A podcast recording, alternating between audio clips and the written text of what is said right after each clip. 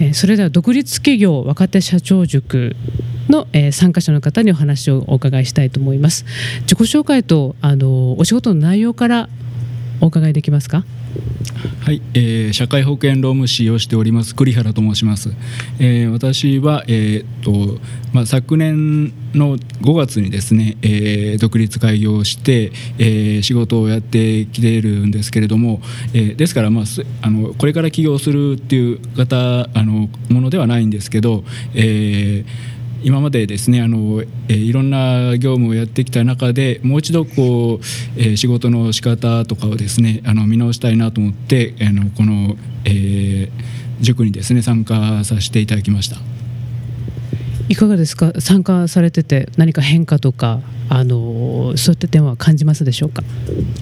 はい、そうですね。今まではその、えーまあ、とにかくあの社会保険労務士としての仕事をですね全て、えー、もう何から何までこうやらないといけないんだというあのかいうふうに思ってですねやってきたんですけど、えー、このランチェスター法則のあのとに基づくですねあの勉強してですね、えー、やはりそういった形ではもうあの結局いろんなあの他の方とあの差別化ができなくなってこう埋もれていくんだなというふうに思って、えー、あの事業内容全体をですね見直さないといけないなとあの痛感しました。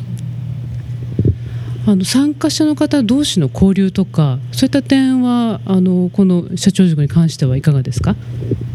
ええっと、まだですねあの参加して間もないですしだから、まあ、あの名刺交換させていただいた方とですねあのメールであるとか、えー、はがきのですねあのやり取りを多少させていただいた程度でですね、まあ、これからまたいろんなご縁があるかなと思っています。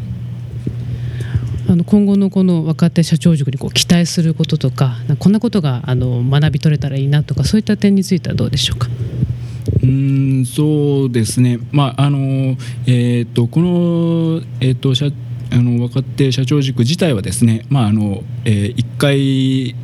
あの1回参加して、まあ、基本的にはそれ1回きりだからですねあのそのつながりそれ以降のつながりってなるとやはりあのそれぞれのですね課題に応じてまたあのこちらのランゼスター経営さんでやってる他のですね勉強会などにあの参加をしていってですねあのより、えー、学習を深めていくっていうことがあの望まれるかなと思っています。